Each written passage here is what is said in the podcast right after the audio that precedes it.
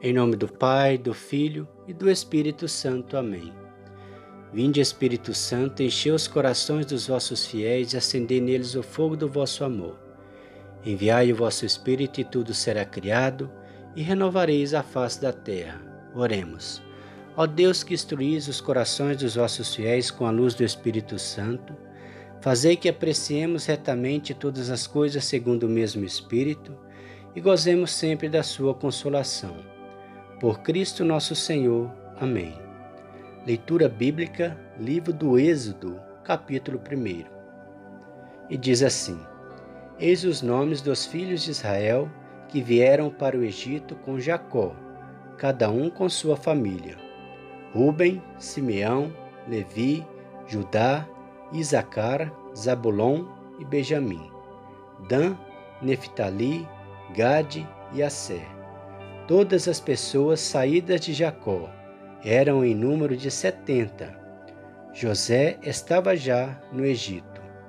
E morto José, assim como todos os seus irmãos e toda aquela geração. Os israelitas foram fecundos e multiplicaram-se, tornaram-se tão numerosos e tão fortes que a terra ficou cheia deles. Entretanto, subiu ao trono do Egito um novo rei, que não tinha conhecido José.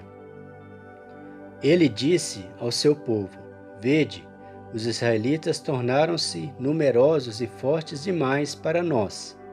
Vamos, é preciso tomar precaução contra eles e impedir que se multipliquem, para não acontecer que, sobrevindo uma guerra, se unam com os nossos inimigos e combatam contra nós, e se retirem do país.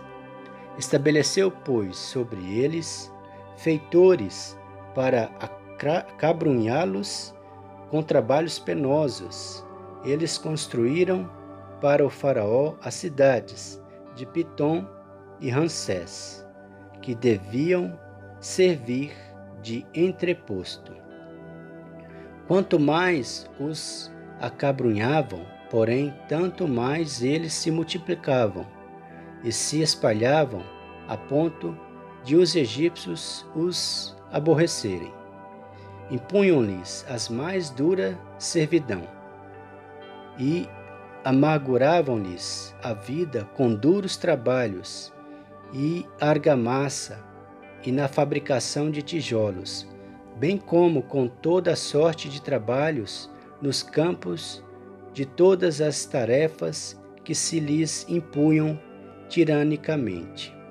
O rei do Egito dirigiu-se igualmente as parteiras, os hebreus, uma se chama Séfora e a outra Fua, e disse-lhe: Quando assistirdes as mulheres dos hebreus e as virdes sobre o leito, se for um filho, matá-lo eis, mas se for uma filha, deixá-las viver. Mas as parteiras temiam a Deus e não escutavam as ordens do rei do Egito deixando viver os meninos. O rei mandou-as chamar então e disse-lhe: Por que agistes assim e deixastes viver os meninos? Porque responderam elas ao Faraó: As mulheres dos hebreus não são como a dos egípcios. Elas são vigorosas e já dão à luz antes que chegue a parteira. Deus beneficiou as parteiras o povo continuou a multiplicar-se e espalhar-se, porque elas haviam temido a Deus e ele fez prosperar suas famílias.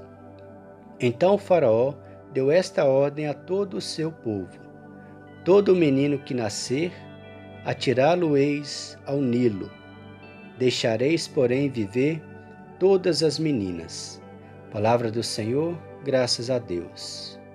Crê em Deus Pai Todo-Poderoso, Criador do céu e da terra, e em Jesus Cristo, seu único Filho, nosso Senhor, que foi concebido pelo poder do Espírito Santo. Nasceu da Virgem Maria, padeceu sob Pôncio Pilatos, foi crucificado, morto e sepultado, desceu mansão dos mortos, ressuscitou ao terceiro dia, subiu aos céus. está sentada à direita de Deus Pai Todo-Poderoso, donde há de vir a julgar os vivos e os mortos. Creio no Espírito Santo, na Santa Igreja Católica, na comunhão dos santos, na remissão dos pecados, na ressurreição da carne e na vida eterna. Amém. O Senhor nos abençoe, nos livre de todo mal e nos conduz à vida eterna. Amém. Em nome do Pai, do Filho e do Espírito Santo. Amém.